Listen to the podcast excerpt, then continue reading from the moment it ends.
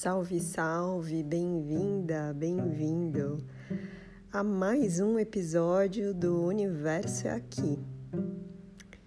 Hoje eu quero falar sobre outro eclipse, dessa vez solar, mas que vai acontecer no mesmo eixo do eclipse passado, o eixo do conhecimento. E dessa vez ele está oposto a Gêmeos, ou seja, o eclipse vai acontecer no signo de Sagitário, que é o signo da aventura e também da filosofia de vida. O signo de Sagitário é conhecido como o signo dos grandes líderes espirituais. Esse signo traz uma forma diferente de encarar a vida, uma forma celebrativa. É o signo do otimismo.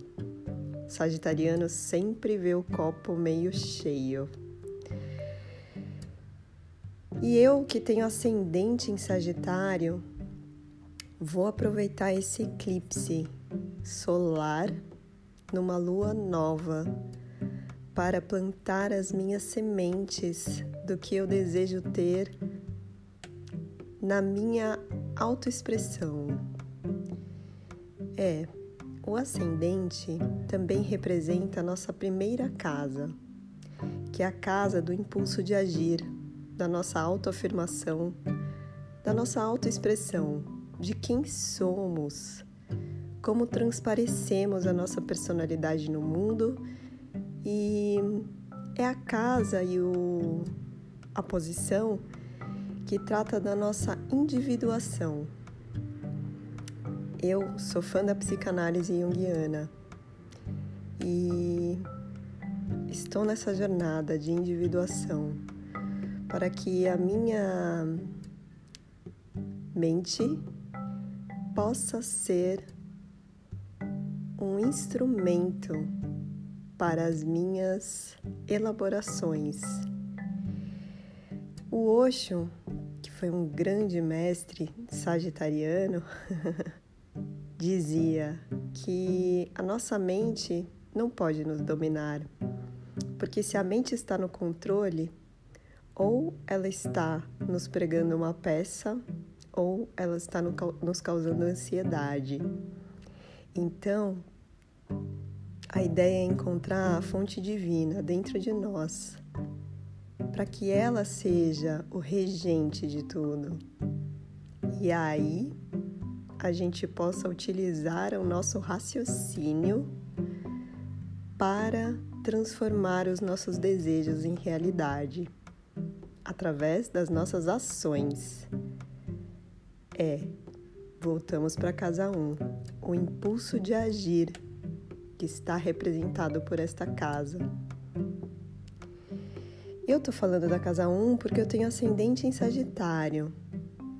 Mas todos nós temos esse signo em alguma casa zodiacal. E é legal a gente saber em qual posição ela se encontra para que a gente possa aproveitar da melhor forma a energia desse eclipse solar e plantarmos as nossas sementes na lua nova, que está potencializada por este portal que é o eclipse, dentro da casa específica onde temos Sagitário no nosso mapa.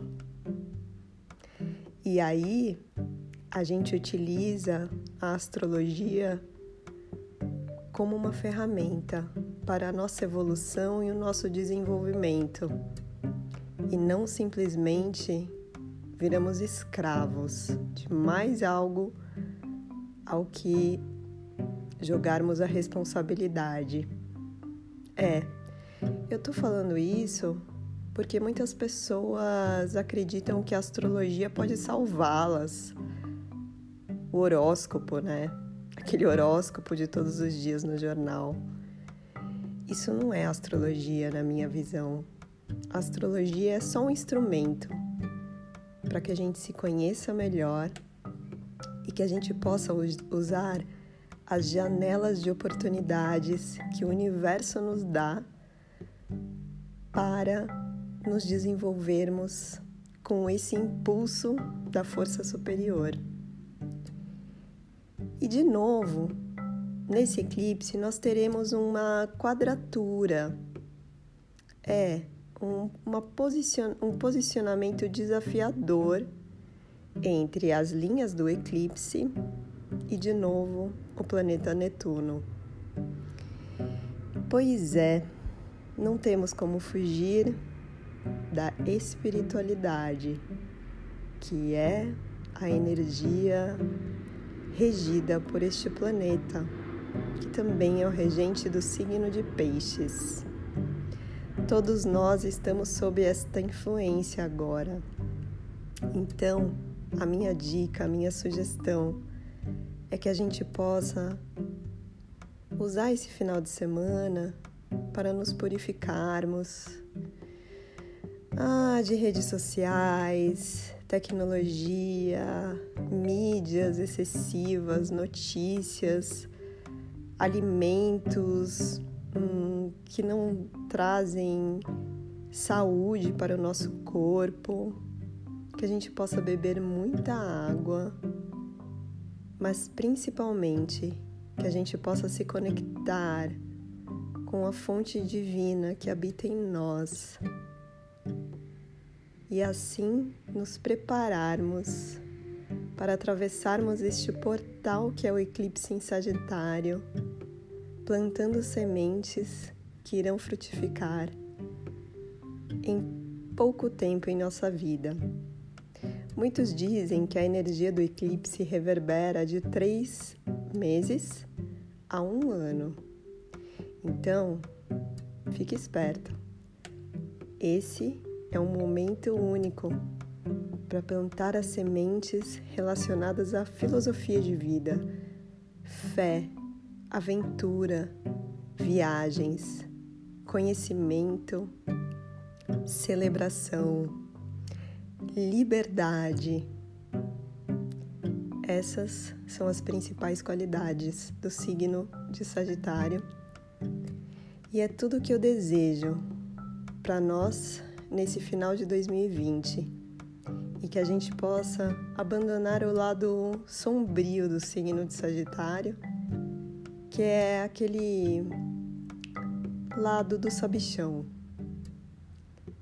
que acha que as suas verdades são universais.